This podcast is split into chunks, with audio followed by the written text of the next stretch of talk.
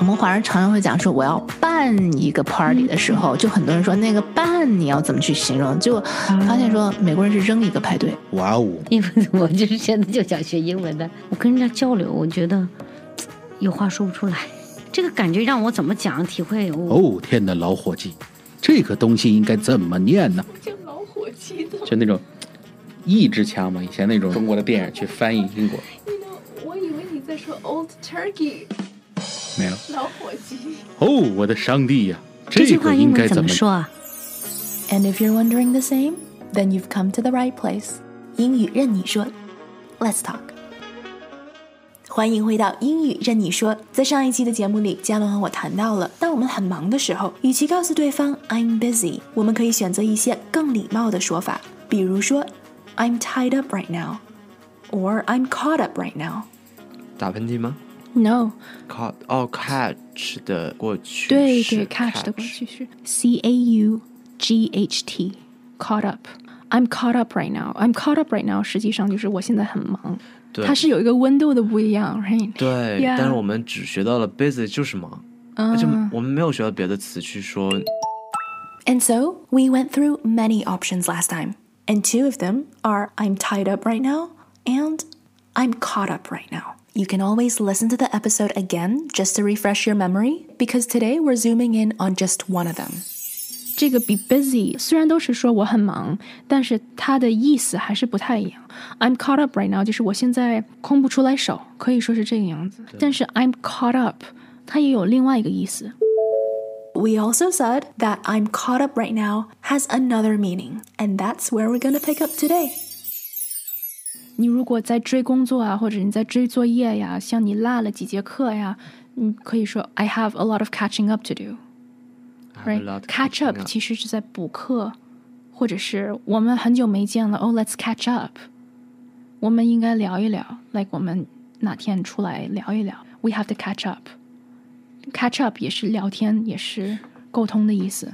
那如果 you know after let's say three hours，我们聊了三个小时了， 那我们也可以说 OK，so、now we're all caught up，就是 now 我们已经 caught up，我们已经了解了，该了解的都了解了，所以它是有不一样的意思好多 Yeah 意思啊 yeah catching up catch yeah catch up。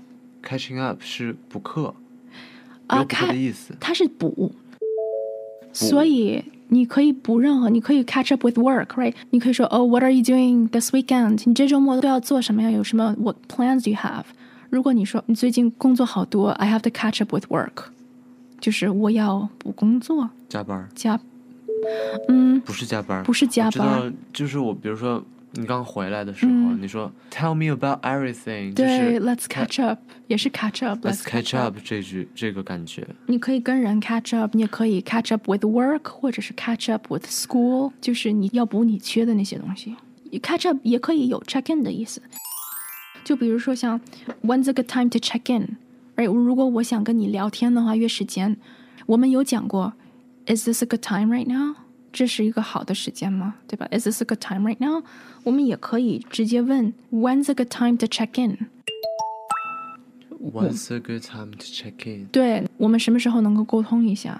这句话也是个问句吗？嗯哼，When's a good time？因为你我知道 When 哦 when is Yeah，哦，我以为是 O N C E 的那个 once 那是 once once。 once 那你说的这个是 when when is when is a good time to check in？哦 when is a good time to check in？ Okay, so here I'd really like to take some time to zoom in and focus on the misunderstanding that just happened when there was a confusion between two words, when's and once. I'm taking the time to look at this now because this is just one example of how important pronunciation and listening skills are.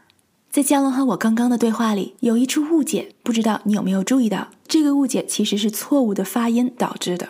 很多人觉得标准的发音并不重要，只要对方听得懂我们就可以。OK，but、当我们发音不标准的时候， 首先我们说出去的话，别人不一定能听得懂我们；第二，别人讲的话，我们并不一定能够听得懂。So it hurts us both ways.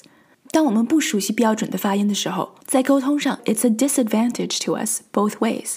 在和别人交流的过程中，无论是听还是说，其实都会给我们造成一定的阻碍。这种阻碍是双向的。So let's look at the problematic words here. 我们看一看在这里的这两个单词。首先是 when, when, W H E N, when. And when I said when's, it's when is. When is 连在了一起，when's. When is a good time to catch up? When is a good time? When is, when's, when's a good time? 口语讲的比较随意一点，就成了 when's when's a good time when's when's。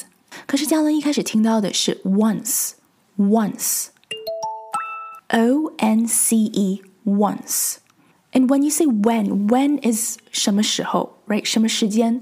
So oftentimes when a sentence starts with when, it's a question. For example, when was the last time you went to the beach? When was the last time you went shopping? When was the last time you read a book?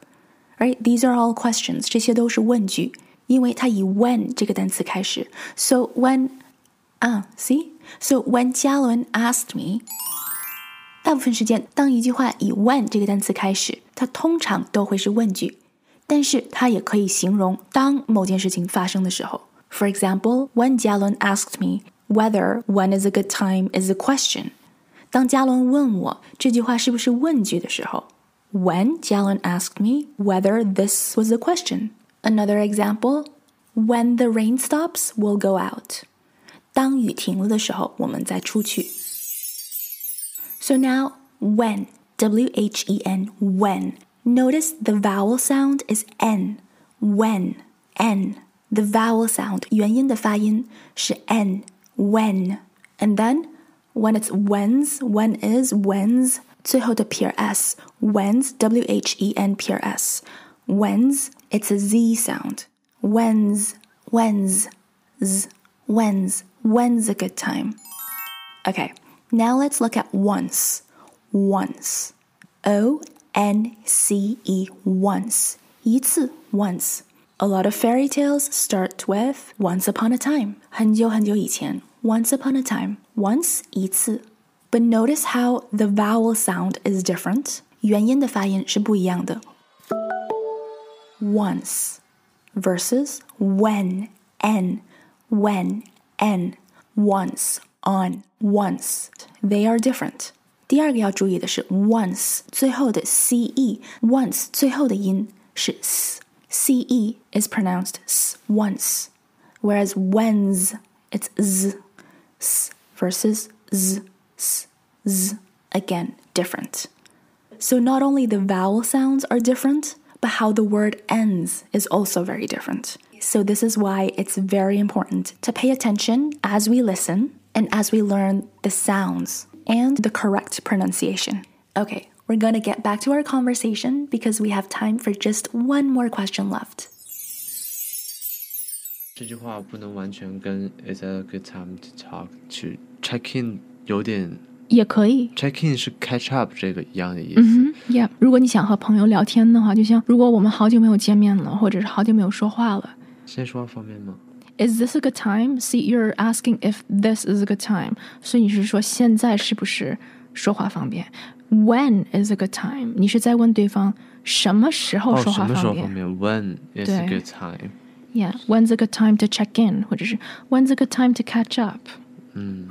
Okay, so we didn't get very far in terms of explaining how to use catching up, let's catch up, but what we focused on is even more important, which is to clear any misunderstandings before we move on. So 我们今天没有花太多时间来讲怎么样用这个 let's catch up, because the more important thing is to be sure that we've heard the other person correctly, isn't it? 因为更重要的一点就是，当我们在和别人沟通的时候，能够听清楚对方说的是什么。And so that's what we practice today, and that's what you can practice on your own time as well. 当然了，练口语是离不开练听力的，这两个方面都需要下功夫。 So keep practicing, stay tuned, and we'll catch up next time. I hope you've gotten quite a few words from our session today. If you liked what you heard here, write us a review, give us a rating, and share it with a friend.